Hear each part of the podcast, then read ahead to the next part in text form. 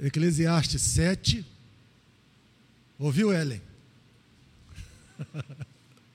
Do 16 ao 22.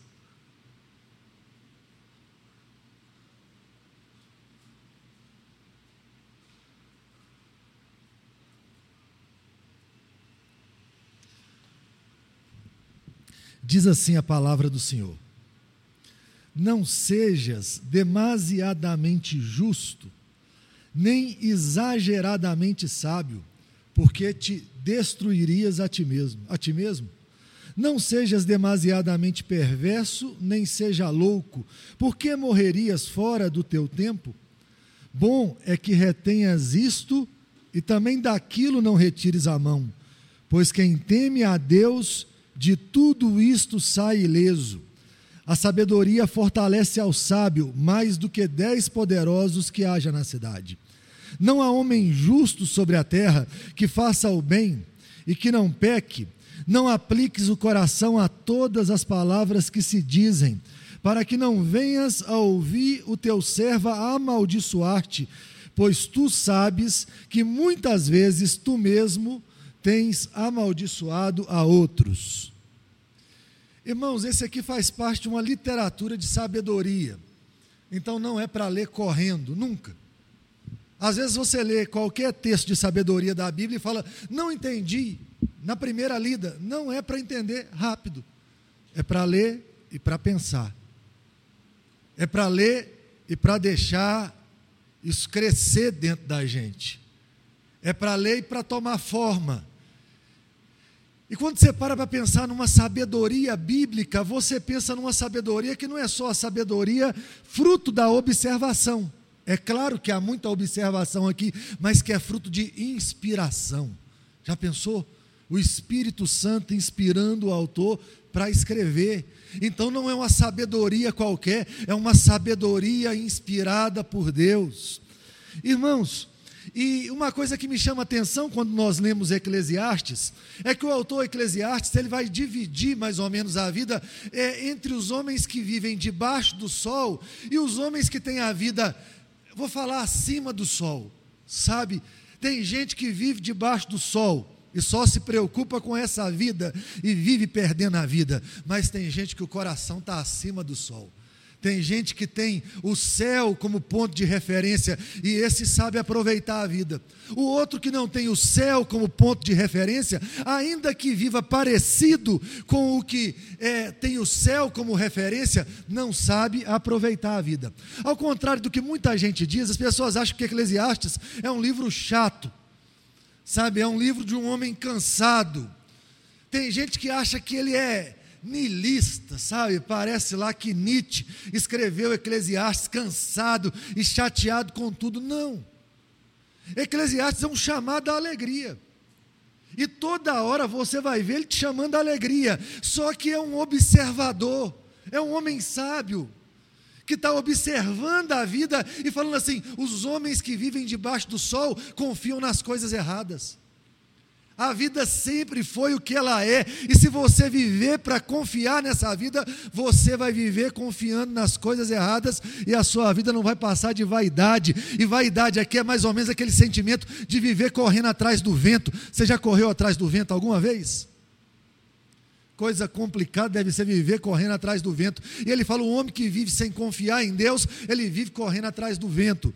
E, e aí ele vai falar bem assim: quem controla tudo é Deus. Então para de viver como se Deus não existisse. Deus controla o tempo, por exemplo, lá no capítulo 3, tempo de nascer, tempo de morrer, sabe, tempo de plantar, tempo de arrancar o que se plantou. Deus controla o tempo, Deus controla todas as coisas na vida, Deus controla os, os eventos naturais. Então, viver sem confiar em Deus é, é, viver só correndo atrás de coisas que no final das contas você fala: Ah, eu achei que eu estava tendo a grande ideia, mas essa ideia alguém já teve antes. Eu achei que eu estava fazendo alguma coisa com significado, mas alguém achou isso antes. E ele fala: vaidade, vaidade, tudo é vaidade. Nesse texto aqui em particular, tem algumas coisas difíceis de entender. Deixa eu dar só mais um dado para você. O observador aqui, o pregador, que fala que é um filho de Davi, muita gente entende que é Salomão. Ele entende que, ele entende que é uma juventude correndo atrás de ganhar a vida. Fala muito de trabalho, fala muito de dinheiro, fala muito de recompensa, fala muito disso. E essa e uma realidade muito consumista até está aqui em Eclesiastes. Se você parar, você vai ver que isso repete muito em Eclesiastes. E aí uma coisa que me chama a atenção é que vale tudo em busca do dinheiro. Pelo menos é a ideia que alguns têm. Vale tudo em busca do dinheiro. Quando eu leio Eclesiastes, me parece um pouco com a realidade do nosso tempo. As pessoas gastam a vida em prol do dinheiro. Você pergunta para um pai assim: o que, que você mais ama? Ele fala: o que eu mais amo são meus filhos. O que eu mais amo é a minha família. Mas o cara não gasta tempo com a família hora nenhuma. Ele gasta tempo com o emprego. Tem gente que nem vê o filho, sai de manhã, volta de noite. A chance que tem para ficar com o filho quer ficar sozinho porque está cansado demais e tem que aliviar a mente, tem que aliviar o coração. A coisa que eu mais amo é o filho. Não, o filho é mais um bem de consumo na sua história. A família é mais um bem de consumo. Você não sabe comer gostosamente o seu pão, como diz aqui, e beber gostosamente o seu vinho. Você não sabe aproveitar o que Deus te deu. Você só sabe murmurar aquilo que você não tem.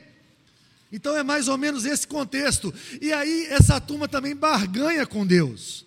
Deixa eu te falar uma coisa. Existe uma religião, existe um tempo aqui que se relaciona com o céu. Vou te explicar isso bem aqui. Preste atenção.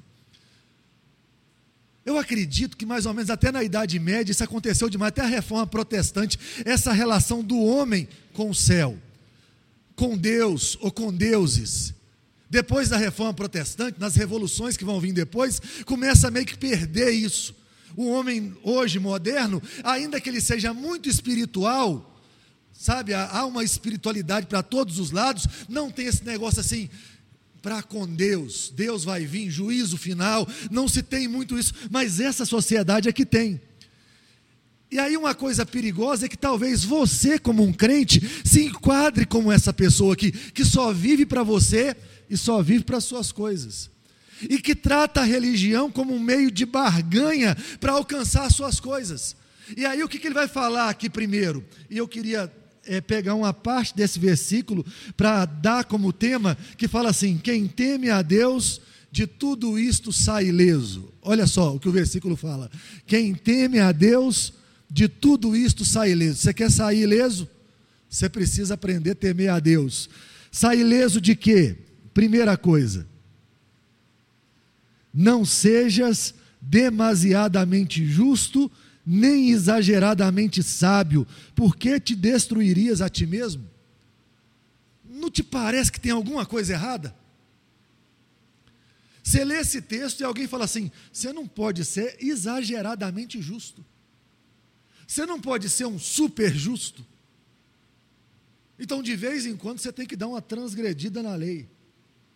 Não parece? Você lê e fala, o cara que é exageradamente justo, esse cara está errado. Não dá essa sensação quando você lê aqui, não seja demasiadamente justo.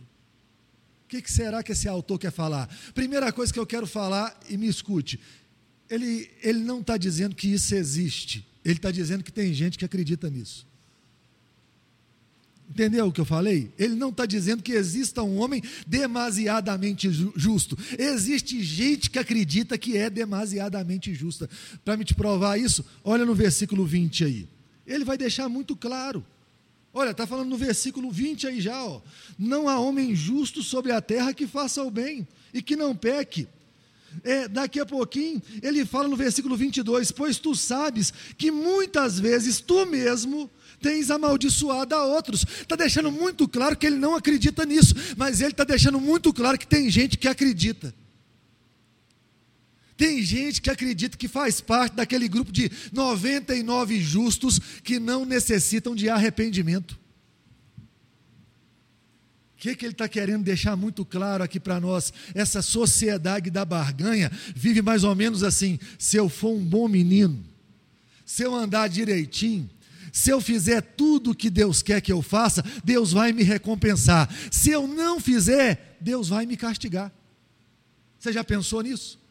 Aí você fala bem assim: eu vou orar mais, eu vou jejuar mais, eu vou louvar mais, eu vou frequentar a igreja mais. E você pensa bem assim: se eu fizer essas coisas, Deus vai fazer mais coisas por mim. Você nunca teve a sensação de que algumas coisas estão dando errado porque você parou de fazer outras coisas? É engraçado a ideia que a gente carrega de alcançar as bênçãos de Deus por mérito próprio.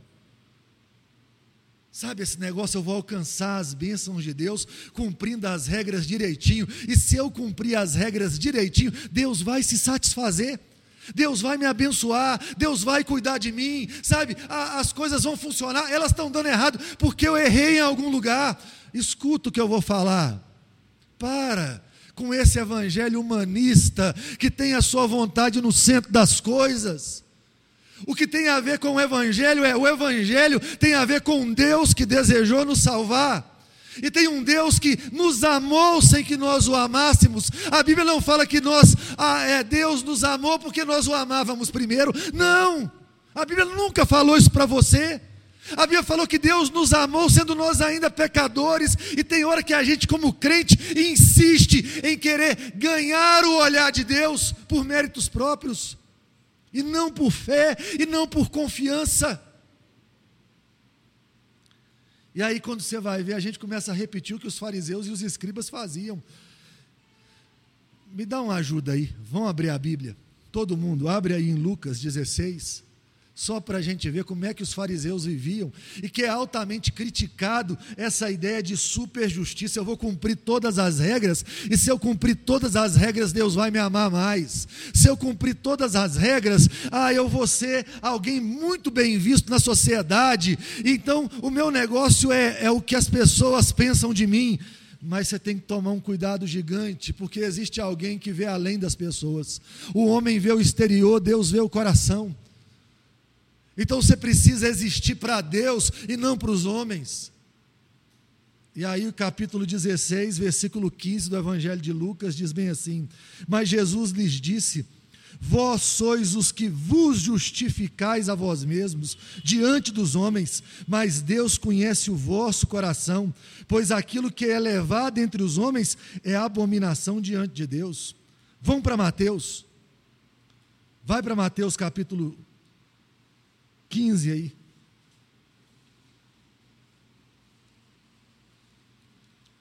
Mateus 15, versículos 7 e 8. Vão lá comigo, todo mundo junto? Leiamos. Hipócritas, bem profetizou Isaías a vosso respeito, dizendo: este povo honra-me com os lábios, mas o seu coração está longe de mim. Então você imagina, haviam louvores, haviam rituais, haviam expressões culticas. O problema é que se você quiser me louvar, é fácil, você vai me enganar. Com meia dúzia de palavras, mas você não engana quem sonda os corações. Ele fala: Esse povo me, me louva com os lábios, mas o coração está longe de mim. Mateus 23, 23, vai para frente um bocadinho.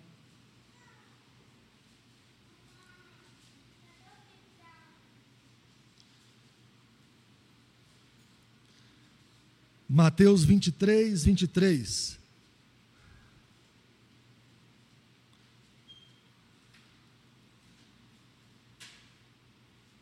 Todo mundo de novo comigo, vamos lá.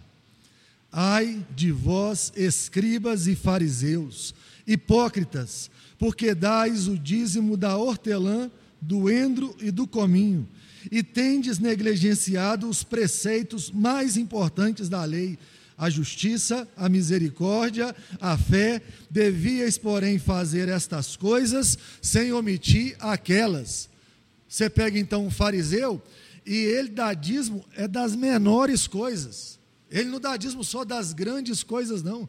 Das menores coisas ele dava o dízimo. E o pessoal achava assim: que grande homem é o fariseu. É interessante como é que Jesus quebra isso sempre. Já viu que uma vez Jesus estava reparando as ofertas e os dízimos? Você já prestou atenção nisso uma vez? Você tem que prestar atenção nisso quando você for ofertar e dizimar. Diz a Bíblia que o Senhor Jesus reparava nas ofertas e nos dízimos. E aí a turma trazia os tesouros. Você imagina lá, a turma com grande dinheiro, depositava lá grande quantia de dízimo na casa do tesouro. E eles davam dízimo até das mínimas coisas. E Jesus olhava. Daqui a pouquinho aparece a viúva pobre para envergonhar todo mundo. E ela dá o que ninguém estava disposto a dar. Ela dá tudo que tem. Isso separa os homens. Dá tudo que tem. Deixa eu te falar um negócio, deixa eu abrir um espaço. Aproveitar que hoje tem plateia.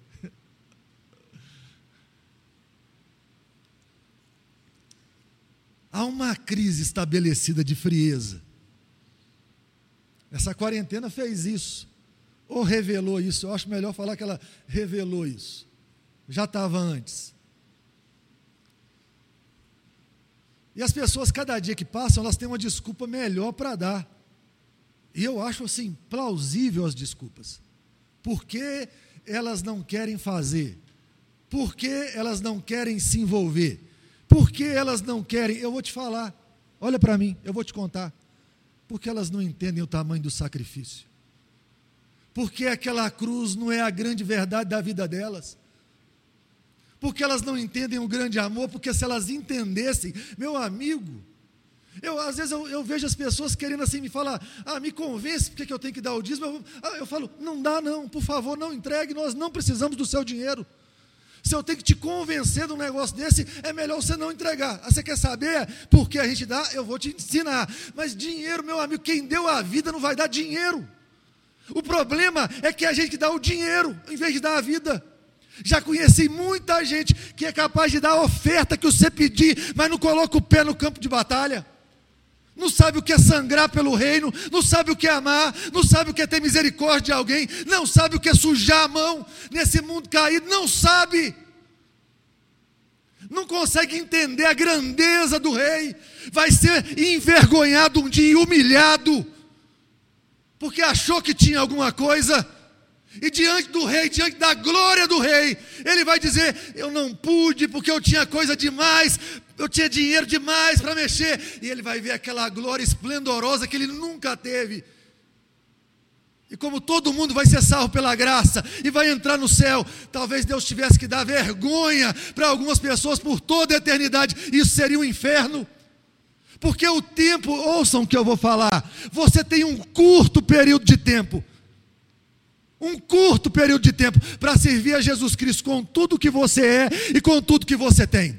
Debaixo de humilhações, de afrontas, debaixo de enfermidades, debaixo de pandemias, e você serve a você. Nunca mais, nunca escutem no céu uma crise financeira, nunca mais. Nunca no céu haverá uma gripe. Nunca ninguém vai falar mal de você. Nunca você vai ter um problema toda a eternidade, eternamente, sem problema. E no curto período de tempo, de você entregar seu suor, seu sangue e suas lágrimas, vive para você. Ah, dá vontade de desistir, tem hora. Mas o dono do reino não desiste, mas é. Você pensa no absurdo que a igreja tem hora não consegue olhar para aquela cruz e ver que ali havia um grande Salvador. E aí eu, eu adoro esse grande Salvador, porque eu vejo eu e você, e eu falo: não, aqui tem um grande pecador. Meu amigo, se tem um, uma coisa aqui grandiosa, é um grande pecador. E louvado seja Deus por ter mandado um grande Salvador que não desiste da gente, porque senão estava todo mundo perdido e todo mundo condenado. Mas eu queria que nessa noite o Espírito Santo desse vergonha na cara. Vergonha na cara. Fizesse você aí, pelo menos assim, sentindo envergonhado, porque você tem um pouco tempo de vida para servir a Cristo debaixo dessa situação toda e você está vivendo para você.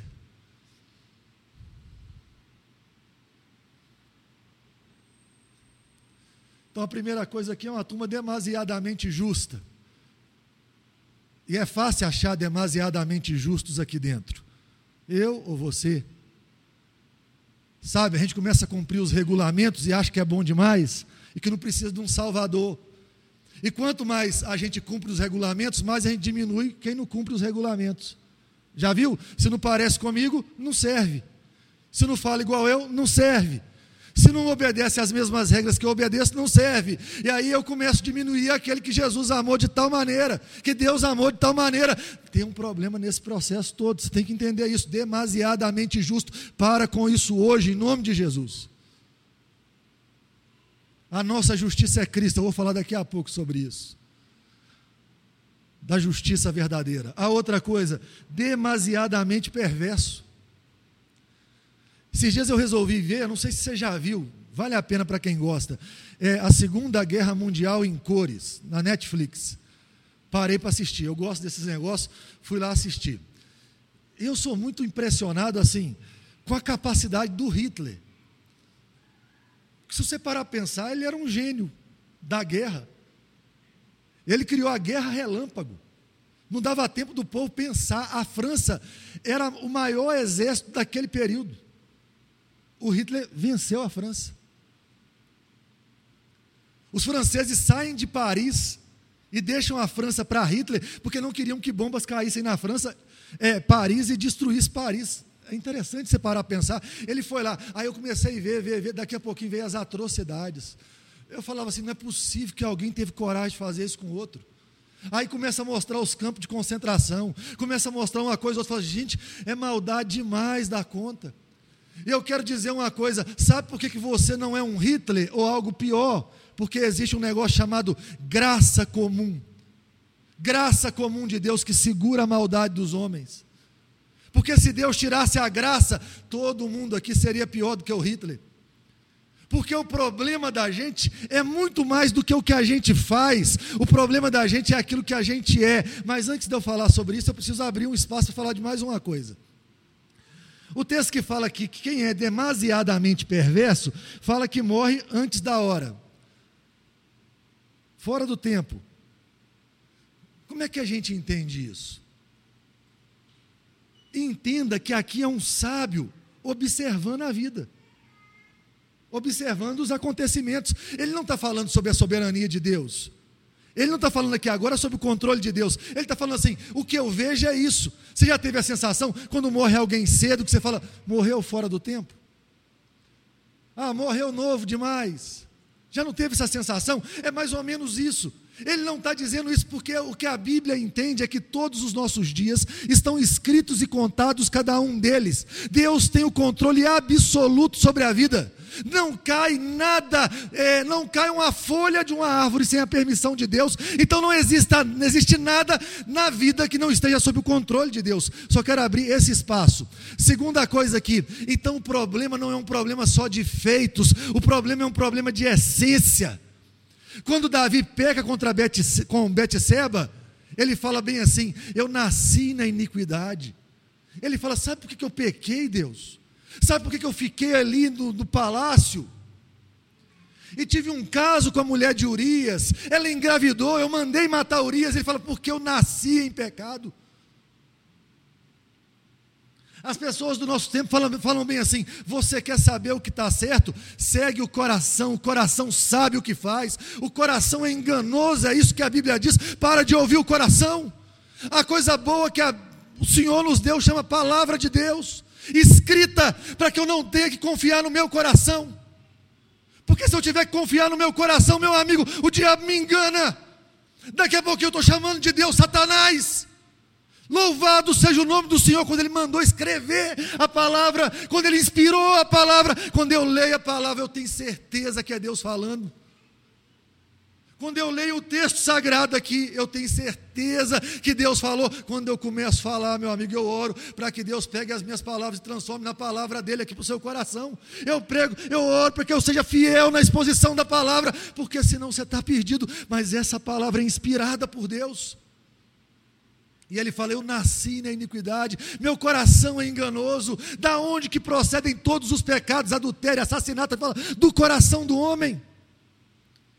Vou te ensinar um negócio aqui agora. O problema do coração.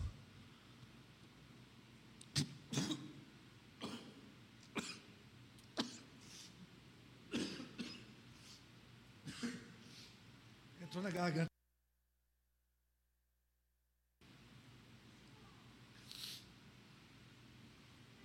Olhem para o copo. Ensinei para os meninos hoje à tarde. Por que, que cai água? E você vai falar bem assim: caiu a água, porque o Senhor balançou o copo. Verdade. Mas a maior verdade é: caiu a água, porque tinha água dentro. Se tivesse leite, caía leite. Se tivesse coca, caía coca. A pressão, ela só faz derramar o que tem dentro. Então, quando vem a pressão sobre a sua vida, e você revela o monstro, e você fala, não sabia, a pressão não criou o monstro, a pressão revelou o monstro. Quem, quem tem flores, dá flores. A gente só dá para o outro que tem, a boca fala do que está cheio o coração. É por isso que nós temos que dobrar o coração diante da palavra, diante do Espírito em oração e falar: Deus, renova o meu coração, porque quando vier a pressão e a pressão vai vir, você vai dar coisa boa para o outro. Você vai abençoar a vida do outro, vai sair da sua boca palavra que edifica. E entenda uma coisa: não seja demasiadamente perverso.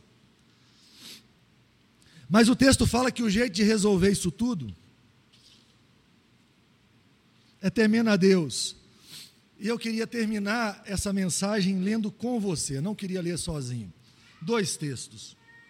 O primeiro deles está lá em 1 Coríntios, capítulo 1.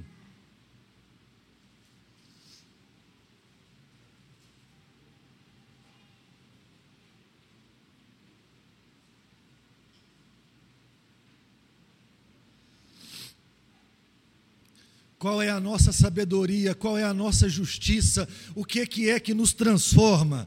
1 Coríntios 1, a partir do versículo 18.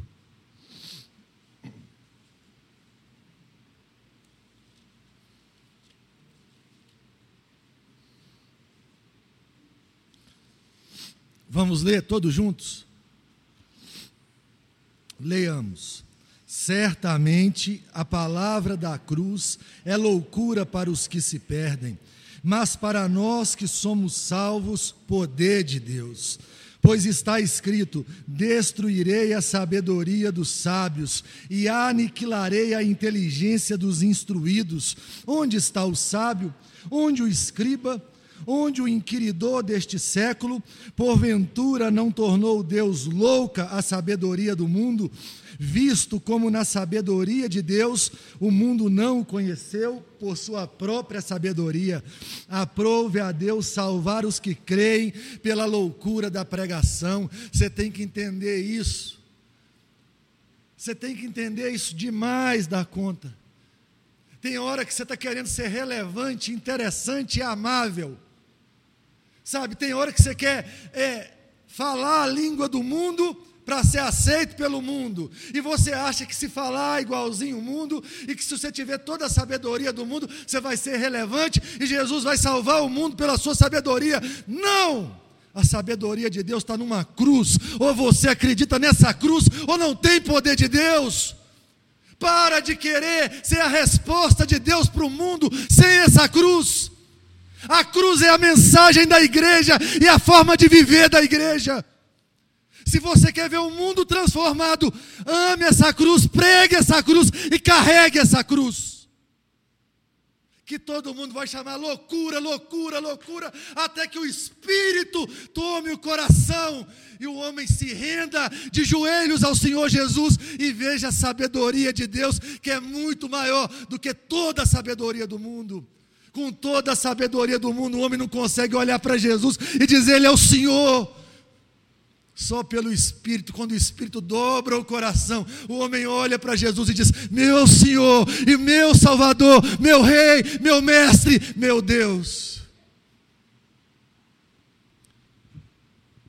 Romanos 3,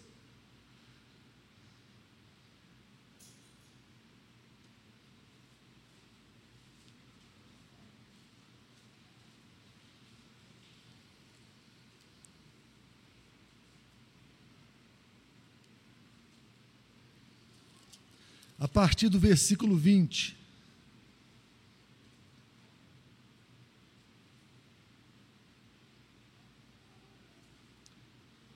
diz assim: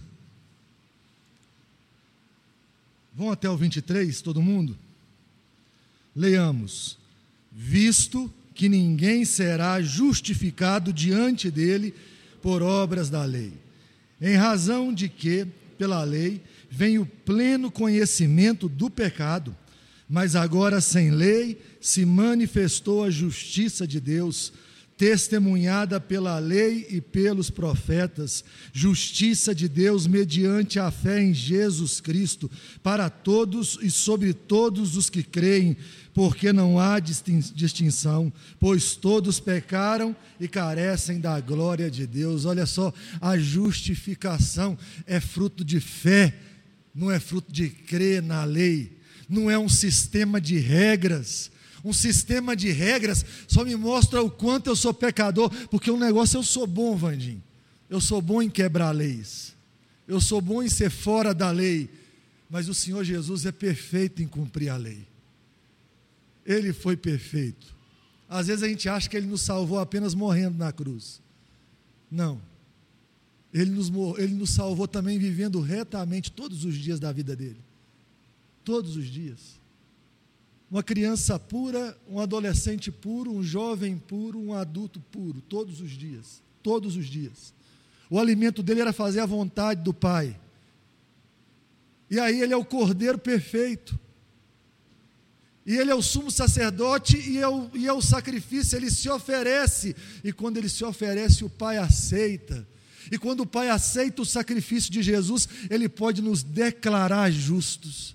Isso é justificação. É quando Deus nos declara justos, Ele fala: não deve mais nada, ninguém deve mais nada, nenhuma condenação. A nossa justiça tem nome, a nossa justiça é uma pessoa, a nossa justiça chama Jesus.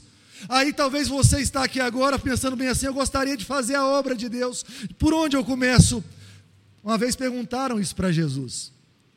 Como poderiam fazer a obra de Deus? E Jesus respondeu assim: A obra de Deus consiste em crer naquele que o Pai enviou. Crer em Jesus Cristo, amar Jesus Cristo, se relacionar com Jesus Cristo, amá-lo de tal maneira que o alimento de Jesus seja o seu alimento. E o alimento dele era fazer a vontade do Pai. Que conhecer Jesus seja a grande meta da sua vida, o grande propósito da sua vida, o grande objetivo, conhecer Jesus e fazer Jesus conhecido. Essa é a nossa justiça. Se você chegar diante de Deus um dia lá, morreu, chegou e Jesus perguntar: por que eu deveria deixar você entrar aqui? E você falar bem assim: porque eu pertencia à segunda igreja presbiteriana, porque um cara bacana era eu, eu dava esmola, ah, eu era um cara gente boa. Ele vai falar: apartai-vos de mim, maldito, eu não vos conheço. Você não chega diante de Deus e fala, eu fui bom. Você chega diante de Deus e fala, Jesus foi bom, e Jesus pagou pelos meus pecados, Ele é a minha justiça, o Senhor me amou, e o Senhor me deu seu filho Jesus. E aí ele vai falar assim: Vinde benditos de meu Pai.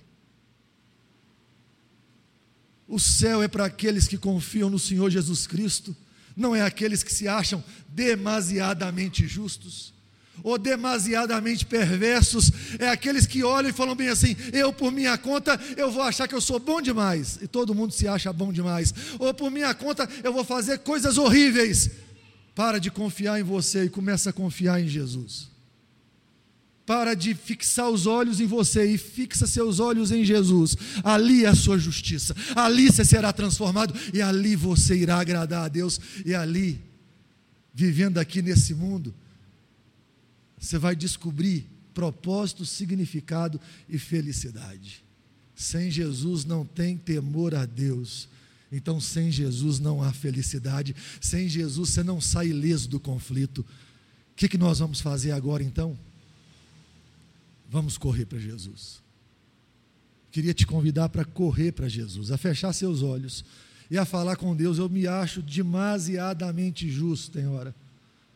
E tem hora também que eu sou demasiadamente perverso. Eu quero confiar no seu filho Jesus, porque ele é a única resposta para os anseios mais profundos do meu coração.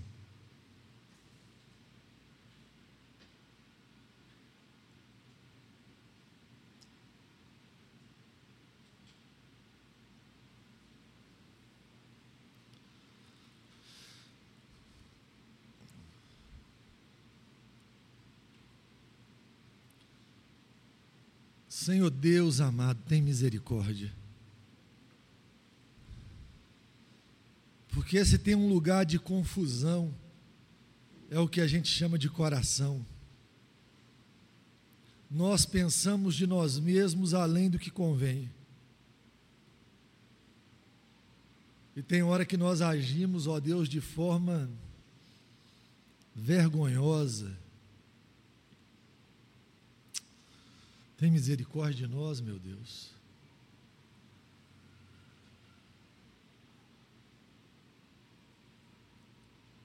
Se tem um negócio difícil é confiar no Senhor, é crer no Senhor Jesus, é descansar na palavra dEle, é amá-lo. Os profetas diziam: converta-nos e nós seremos convertidos. Converta-nos, Deus.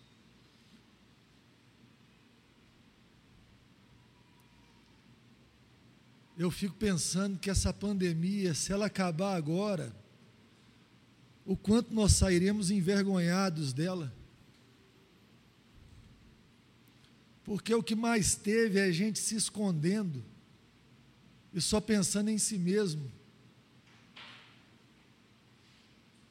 Ao invés de crescer na graça e no conhecimento do Senhor, de criar meios de expandir o seu reino.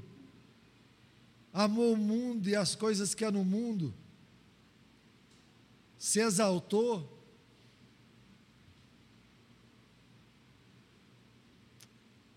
tem misericórdia de nós, meu Deus, quebranta o nosso coração. O Senhor conhece o tempo de cada um, tanto dos que estão aqui nessa noite, quanto dos que estão assistindo e ainda vão assistir essa mensagem. Tem misericórdia.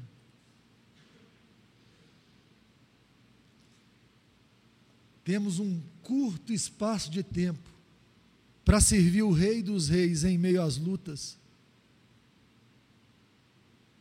Tem misericórdia, muda a nossa história hoje.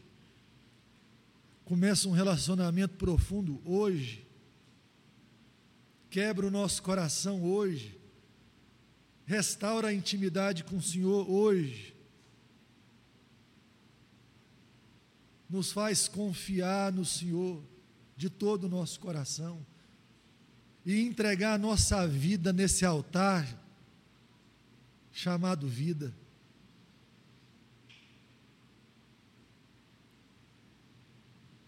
Dá-nos a graça de olhar para o Salvador Jesus Cristo e ver nele a nossa recompensa, a nossa justiça e a nossa alegria. E temendo ao Senhor, saber aproveitar essa vida, visita cada coração, traz as transformações necessárias, fortalece-nos, ó Deus. Eu imploro a Sua bênção, eu rogo a Sua graça sobre todos nós, no nome precioso de Jesus. Amém recebam a bênção e que a graça do Senhor Jesus, o amor eterno de Deus, o nosso Pai, a comunhão e as divinas consolações do Espírito Santo estejam sobre vós e sobre toda a igreja de Deus espalhada sobre a face da terra, hoje e para todo sempre. Amém. Amém. Deus te abençoe. Só lembrá-lo terça nós temos a reunião de oração. Eu queria bater todos os recordes do mundo com você aqui. Falar assim, qual reunião eu vou? Na de oração. Se a gente juntar, se tivesse número na reunião de oração, corona acaba. No outro dia. Que é a reunião mais desprezada do mundo. Então, assim, você fala, eu vou na reunião de oração essa semana, terça-feira eu estou aqui orando. Quinta-feira, estudo bíblico, nós estamos estudando o livro de Atos. Vem, o Senhor Jesus está falando muito com a gente no livro de Atos. Tenha uma boa semana. Deus te abençoe no nome do Senhor Jesus.